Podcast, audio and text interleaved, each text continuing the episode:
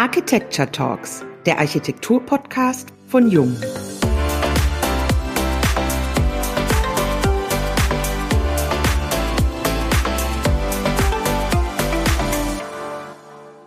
Hallo und herzlich willkommen beim Jung Architecture Talks Podcast.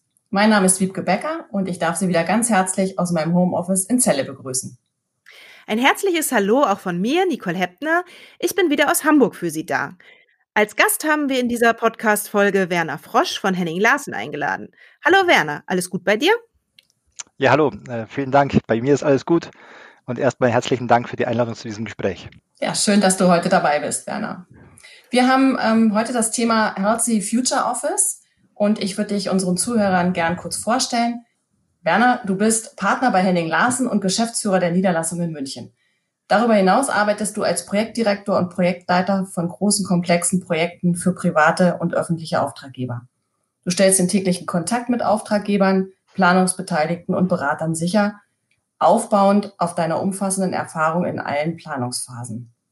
Du zeichnest dich verantwortlich für verschiedene Projekte, so zum Beispiel Projekte für Siemens, der Neubau der Frankfurt School of Finance and Management und aktuell auch dem Neubau der Fakultät für Architektur an der OTH Regensburg, die derzeit von euch in München auch bearbeitet wird. Unser Büroarbeitsalltag hat sich für viele von uns ja stark verändert. Wie läuft es bei euch derzeit? Ehrlich gesagt, sehr gut. Wir hatten unser Büro schon seit langem äh, sozusagen vorbereitet auf diesen Tag X, äh, ohne zu wissen, dass er kommen würde. Ähm, aber alle Mitarbeiter sind mit Laptops ausgestattet gewesen. Das heißt, wir konnten eigentlich innerhalb eines Tages oder weniger Stunden unser, äh, unseren Bürobetrieb von Office auf Homeoffice umstellen. Das heißt eigentlich, alle Projekte bei uns laufen. Und ähm, aber es geht ja nicht nur sozusagen um unsere Arbeit intern und wie wir selber arbeiten, sondern wir sind natürlich auch ein Teil von einem Ganzen. Und wir haben schon auch gemerkt, dass wir um uns herum äh, auf Bauherrenseite, auf Ingenieurseite, bei den Zusammenarbeitspartnern äh, nicht dasselbe ähm, erlebt haben, dass die genauso schnell ähm, auf das Videoconferencing und so weiter umsteigen konnten. Aber jetzt mittlerweile sind wir alle äh, dabei und alles läuft ganz normal oder in normalen Anführungszeichen weiter. Es hat sich jetzt ja nicht nur die Akzeptanz und Verbreitung von Videokonferenzen deutlich gesteigert, sondern auch die Akzeptanz von Homeoffice. Jetzt sitzen wir alle zu Hause, haben einen Arbeitsplatz, ob der jetzt temporär ist oder nicht. Wir haben ihn auf jeden Fall eingerichtet und wir sehen, dass viele Dinge auch mit äh, physischem Abstand funktionieren. Was glaubst du, welche Auswirkungen werden diese Veränderungen noch mit sich bringen? Ich glaube, diese Phase ist sicher eine, Art Test für eine neue Arbeitskultur. Aber nicht nur sozusagen die Art und Weise, wie wir arbeiten, sondern auch die Akzeptanz für, für was. Ähm, die Akzeptanz dessen, dass ich vielleicht nicht bei jedem Termin persönlich erscheine, sondern dass ich viele Termine vielleicht dann auch über diese Zuschaltung online wahrnehmen kann, ähm, die ist jetzt deutlich größer geworden. Und das heißt also, dass wir auch in Zukunft ganz sicher viel mehr auch von zu Hause oder aus dem Büro, aber doch mit Abstand erledigen können und dadurch natürlich auch dann die Anzahl der Dienstreisen äh, reduziert werden kann und die Anzahl der, der Flüge, die man sozusagen hat, äh, verbunden mit dem oder Zugfahrten, die man damit hat. Ähm, das wird ganz sicher auch in, in großen Teilen bleiben. Ja, wir haben jetzt die Erfahrung ja alle schon sammeln dürfen, was äh, diese hm, Art von Meetings angeht. Aber was fehlt uns? Der Kontakt mit Kollegen, das Gespräch beim Café und auch vielleicht besonders mentale oder intellektuelle Inspiration, die sich ja eher aus dem Zufall ergibt. Und die können wir nicht in der Form so planen, sei es jetzt über die Skype-Meetings, GoTo-Meeting oder Zoom oder was auch immer im Einsatz ist. Wie wird das abgedeckt? Was, was meinst du? Hm. Also ich gebe dir da völlig recht. Ich glaube, diese Kommunikation über, über Skype oder Teams oder wie die Formate auch immer heißen, die sind ja sozusagen immer nur eingeladen mit bestimmten Personen zu einem bestimmten Zeitpunkt und dann beendet man die wieder. Das heißt, in mancher Form sind diese Teams oder diese Meetings auch sehr, sehr effektiv geworden. Man, man, man geht Sachen sehr, sehr äh, effektiv durch. Jeder hat nur sein, sein, sein Rederecht. Äh, man plappert sich nicht so viel dazwischen, weil man sonst nichts mehr versteht und so weiter. Von daher hat es auch positive Seiten. Aber genau das Zwischendrin, dieses Zufällige, dieses äh, mal am Gang treffen oder in der Mittagspause mal zusammen zu reden, das ist das, was, was, was völlig fehlt. Und ähm, ich glaube einfach auch der soziale Kontakt, dass man merkt, man ist in einem Team unterwegs und man, man ist äh, Teil eines großen Ganzen. Das ist, glaube ich, ganz, ganz wichtig für die Motivation auch bei der Arbeit. Und das ist auch das, glaube ich, was viele Leute dazu bringt, morgens aufzustehen, weil sie sich freuen, ihre Kollegen zu sehen. Und das muss es wieder geben. Und was bedeutet das für unsere Bürogebäude? Also welche Anforderungen werden wir da in Zukunft an diese Gebäude stellen? Ich glaube, was wir jetzt zurzeit lernen, ist ja auch, dass äh, neben den ganzen Arbeitsmethoden und der Arbeitskultur eben diese sozialen Kontakte in der Nähe äh, ganz wichtig sind zwischen den Kollegen. Und ich glaube, das Büro an sich wird ganz sicher diese noch mehr diese Funktion bekommen, der Treffpunkt zu sein. Dort, wo man zusammenkommt, wo man sich freut, auch äh, mit seinen Kollegen zusammenzukommen, äh, zu diskutieren, äh, zu interagieren, kreativ zu sein, das kann man nicht von zu Hause vor der Kiste. Ähm, da muss man zusammensitzen. Und ich glaube, die, die Büros müssen mehr und mehr sozusagen dieser, dieser Treffpunkt werden von den Leuten, die aber dann auch sich entscheiden können, gehen sie jetzt nach Hause oder bleiben sie im Büro. Was würdest du sagen, Werner? Was ist denn dann wichtig äh, bei dem, was du gerade geschildert hast, im Büro, um dieses Treffen, ja, dass die Kreativität dort so stattfinden kann? Was bedarf es mhm. dann? Ich glaube, es bedarf eben dieser Räume oder dieser Orte in dem Büro, wo man sich treffen kann, wo man sich zufällig treffen kann, wo man sich aber auch verein, vereinbart treffen kann, um zu diskutieren, um äh, kreativ miteinander zu arbeiten und sich einfach sozusagen auch off the record auszutauschen. Also ich kann jetzt zum Beispiel das Beispiel nehmen, in Kopenhagen oder in Dänemark haben wir so eine Kultur, dass man zum Mittagessen nicht auf die Straße geht. Das heißt also, man trifft seine Kollegen auch außerhalb des Projektteams beim Mittagessen. Und das generiert einfach wahnsinnig viel Wissen, quer zu den Projekten, quer zum Büro. Und diese, diese Zeit ist, ist unersetzlich für die Kommunikation im Büro. Und gerade äh, ein Büro muss diese, dieses, diesen Zusammenhalt bringen können, physisch gesehen, dass sich die Leute treffen, dass sie sich zusammensetzen können ähm, und miteinander arbeiten können. Das einzelne dann, dieser einzelne Arbeitsplatz dann, also die Arbeit, die ich dann zu mir an den, an den Tisch nehme, um mich dann zu konzentrieren, die kann ich dann vielleicht in Zukunft auch viel leichter von zu Hause machen, weil ich dann mich vielleicht mal kurz zuschalten kann und mal kurz abstimmen kann. Aber ich brauche sozusagen das Büro als Basis für dieses, für das, für die Zusammenarbeit. Mhm. Mhm. Ihr forscht ja auch bei euch und im Bereich der Forschung seid ihr bei Henning Larsen mit Architekten und Ingenieuren tätig. Gibt es aus deinen Erfahrungen heraus einen Code für ein gesundes Büro? Also was braucht es dafür für ein gesundes Büro? Die, die Frage ist schwierig. Ein Code, das wäre ja wie so eine Lösungsformel, die dann so alles löst und für alles irgendwie so passt. Aber ich glaube, genau das ist eigentlich nicht unser Ansatz. Also wir forschen, um eigentlich aus einem Wissen heraus zu arbeiten. Ähm, und da geht es natürlich darum, immer wieder individuelle Lösungen zu finden und die optimale Lösung für die, für die Aufgabe, für die Planungsaufgabe. Ähm, ich denke mal, das gesunde Büro hat ganz, ganz viele, viele äh, Facetten. Das geht ja von den Materialien an, aber es geht eben auch bis zum, bis zur Tageslichtbeleuchtung, bis zum Arbeitsklima an sich, auch unter Kollegen. Ähm, da kann das die kann die Materialität noch so gut sein, wenn ich total gestresst bin. Äh, aufgrund meiner Arbeitsbelastung kann das Büro noch so gesund sein, aber es bringt nichts. Also ich glaube, das ist eine Vielzahl von Faktoren, die zur Gesundheit des Büros zusammentreffen. Aber ganz klar arbeiten wir damit und auch forschen auch damit, was die Gebäude leisten müssen, um eben diese sozialen Orte zu sein, damit sich die Leute dort aufhalten wollen, damit die Qualitäten so sind, dass man dort gerne ist, und es behaglich findet und eben auch als, als, als, ähm, als Ort empfindet, wo man auch gerne am nächsten Tag wiederkommt. Ja. Das heißt mit anderen Worten, wir finden natürlich eure Forschungsergebnisse dann auch in euren Projekten wieder, oder?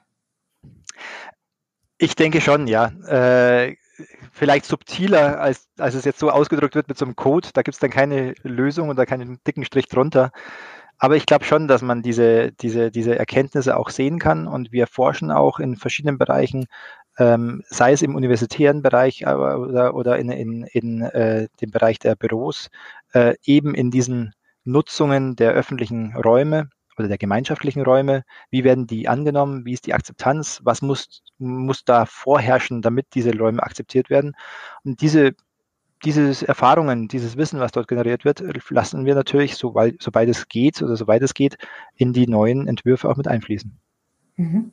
Jetzt haben wir über die Räume gesprochen, über die, ähm, die Dinge, die es dafür letztendlich braucht. Welche Rolle spielt das urbane Umfeld aus deiner Sicht für den Arbeitsplatz oder vielleicht auch für die Identifizierung dann mit dem Arbeitsplatz an sich? Ich denke, in den letzten Jahren hat man sehr stark so einen Druck auf die Städte gesehen. Und nicht nur, dass alle Leute in den Städten wohnen wollen, sondern eben auch, dass die großen Firmen sich, wie zum Beispiel jetzt, ich sitze jetzt hier in München, in die Stadt wieder orientieren, ähm, um eben auch die Mitarbeiter anzulocken, bei, bei diesen Firmen arbeiten zu wollen. Und da geht es nicht nur, glaube ich, um das Branding der Firma, um die äh, gute Kantine, die sie bereitschaffen können, die tollen Arbeitsplätze, die sind, sondern es geht wirklich auch um das Umfeld, dass man eben sagen kann, man kann sein, sein Leben ähm, und das Arbeitsleben besser zusammenbringen. Es gibt ja immer diesen Begriff dieser Work-Life-Balance. Vielleicht ist da dieser ja. Begriff ist falsch. Es geht mehr um diese, um eher um eine Work-Life-Integration. Das heißt also, ich kann mhm kurz vor der Arbeit mal schnell zum Fitnessstudio gehen, äh, hol mir schnell was mhm. beim Bäcker, gehe dann hoch, habe irgendwie meine Meetings im Büro, kann dann wieder mal rausgehen, äh, hol mein Fahrrad von der Reparatur ab und kann sozusagen mein Privatleben und mein Arbeitsleben vermischen und habe sozusagen vieles um mein, in meinem Umfeld um, um, das, um das Büro herum. Und ich glaube, das macht den Druck auf die Städte aus, weil die Stadt, nur die Stadt kann das bieten. Und nur das ja. Umfeld der Stadt kann das bieten. Und deswegen glaube ich auch, dass dieser Druck trotz Distancing und so weiter weiter vorherrschen wird. Ja.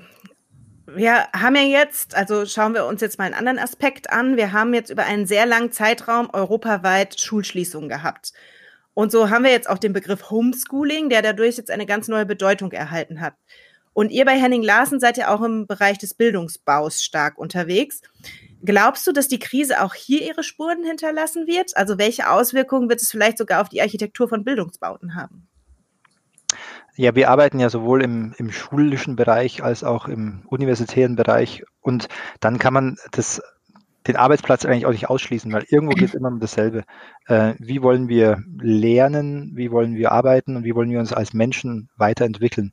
Und ich kann mir schon vorstellen, dass in der Schule oder in der Hochschule auf jeden Fall der Frontalunterricht wie in einem Auditorium äh, vielleicht jetzt passé ist. Also wieso muss ich mich in ein äh, überfülltes Auditorium reinzwängen, äh, um einen Professor zu hören, den ich mir viel besser im Podcast am Abend auf dem Sofa anhören kann, weil er es mhm. aufgenommen hat. Äh, aber die, die eigentliche Qualität der Universität ist ja eben nicht nur das, dass da oder der Schule, dass sozusagen Wissen reingepaukt wird und, und man irgendjemandem zuhört, sondern es geht ja wirklich darum, ähm, dieses Wissen zu, zu, zu verbalisieren, zu kommunizieren, mit jemandem zu diskutieren und damit eben auch sozusagen zu lernen, indem man mit anderen Menschen zusammen agiert. Und dafür brauchen wir Orte. Und ich glaube, die Universitäten müssen mehr und mehr auch, wie die Arbeitsplätze, auch eben Orte des sozialen Treffens werden, wo eben Studenten, Schüler zusammenkommen können, um das, was sie vielleicht am Tag davor auf dem Sofa, auf dem im Postpass gehört haben, zu diskutieren und weiter zu bearbeiten. Würdest du es noch differenzieren auch zu den äh, jüngeren Jahrgängen? Oder wäre das da aus deiner Sicht auch ein möglicher Weg? Ich glaube, die jüngeren Jahrgänge, also in Schulen, glaube ich, braucht man schon noch den Kontakt zum Lehrer. Also ich glaube, die Schule an sich äh, wird jetzt nicht so schnell wieder den, den Sprung machen und vieles nach, in, in, nach Hause zu, äh, zu verlegen. Aber ich denke schon, dass sich vielleicht auch die also ich hoffe ja, dass sich die Pädagogik in Deutschland auch ein bisschen verändert, weg vom reinen Frontalunterricht zu mehr Teamarbeit, Gruppenarbeit, äh, Projektarbeit. Ähm, mhm. Da gibt es ja auch jetzt schon viele, viele Beispiele von neuen Schulgebäuden, die neue Klassenmodelle vorschlagen, die eben viel offener sind als das klassische, man sitzt in Zweierreihen hintereinander. Ähm, und ich glaube, bei, bei Schulen ist es, glaube ich, noch ein bisschen schwieriger. Ich glaube, bei Hochschulen wird es ganz sicher deutlicher werden. Schule ist ja auch noch ein bisschen mehr als nur das Lernen. Da geht es ja viel auch um dann äh, den gemeinsamen Austausch oder was du eben auch schon geschildert hast, das Miteinander, Schulveranstaltungen, Fahrten, Theater und alles, was dazugehört. Das ist ja eben schon genau. sehr, sehr breit auch gefächert. Ne? Ja, und die soziale Schulung der Kinder, also des, des ja. Heranwachsenden. Also das, ich habe selber eine dreijährige Tochter und ich merke, wie sehr sie die Kita vermisst. Weil wir. Eltern, wir sind einfach viel zu langweilig. Das passiert ja nicht. Ähm, die brauchen doch, die Kids brauchen doch die Kids. Und dafür sind ja. die Schulen natürlich auch. Ja, auf jeden Fall. Ja. Meine Kinder wünschen sich auch, dass ich wieder mehr Dienstreisen mache. Natürlich. Gibt es, ich habe das bei dir mal in einem deiner Vorträge gehört, da hast du mal von gesprochen, deshalb ähm, wollten wir es hier gerne aufnehmen. Gibt es mhm. so etwas wie ein Mantra für eure Arbeit oder ein Mantra für Henning Larsen, fürs Büro? Ich denke mal, unser Mantra sind eigentlich so die skandinavischen Wurzeln, auf die wir uns berufen. Und ähm, das ist jetzt kein Stil oder das ist nicht stilgebend, sondern das ist eher eine, eine, ein Mindset, eine Art und Weise, wie wir an unser äh, Projekt herangehen. Und ich glaube, bei uns ist durch diese skandinavische Basis immer der Fokus auf den Menschen und die Förderung des Menschen und dass die Architektur dem Menschen die Möglichkeit gibt, sich zu entfalten und das Beste aus sich herauszuholen. Sei es in der Universität, sei es am Arbeitsplatz, das ist eigentlich egal. Aber die Architektur muss sozusagen die Rahmenbedingungen schaffen, dass es den Menschen gut geht und sie damit dann äh, glücklich sind im Großen und Ganzen. Und dann, wenn sie glücklich sind, sind sie auch gut in dem, was sie machen. Ja, und deswegen glaube ich, wollen wir immer als Mantra, kann man sagen, Räume oder Gebäude schaffen, die Menschen inspirieren und eben sich helfen, sich weiterzuentwickeln und, und, und, und diese Bühne zu schaffen für die, für die Nutzungen, die dann stattfinden sollen. Mhm. Ähm, wenn wir mal nach vorne schauen, was wünschst du dir für die Zukunft? Was ich mir für die Zukunft wünsche. Ich wünsche mir, dass äh, die Ziele, die wir uns für den Klimaschutz und die Rettung der Natur gesetzt hatten, vor der Krise, vor Corona, äh, nicht durch äh, falsch priorisierte Förderprogramme und eine hohe äh, sozusagen wirtschaftliche Macht, die es dazu treibt, die Wirtschaft wieder anzukurbeln, ins Abseits geraten. Ich glaube, wir müssen schauen, dass diese Krise jetzt Möglichkeiten bietet. Wir haben es ja vorhin angesprochen. Wir haben jetzt dazugelernt, wie man auch arbeiten kann. Äh, wir werden auch andere Sachen dazulernen. Und äh, wenn wir das jetzt nicht vergessen, dann kommen wir sicher wieder zu einem ähm, guten Zusammenarbeiten wieder zurück. Und wenn es dann irgendwann mal einen Impfstoff geht, gibt, dann trifft man sich auch wieder und man sieht sich wieder viel mehr persönlich. Und das äh, strebe ich an. Da freue ich mich drauf. Ja, wir uns auch. Wir auch. Ganz sicher. Ja, das sind äh, gute Wünsche. Werner, gibt es noch etwas, was du unseren Zuhörern mit auf den Weg geben möchtest? Eine schwierige Frage.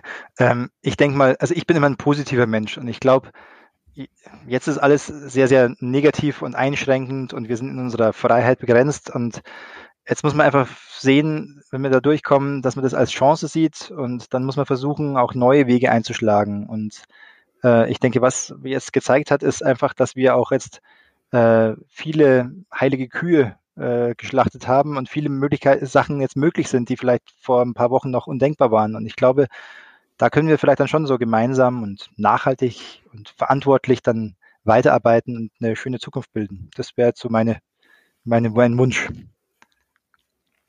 Ja, das äh, kann ich gut verstehen. Finde ich auch sehr, sehr schöne Gedanken und äh, wir schauen mal, dass wir da alle unseren Teil zu beitragen.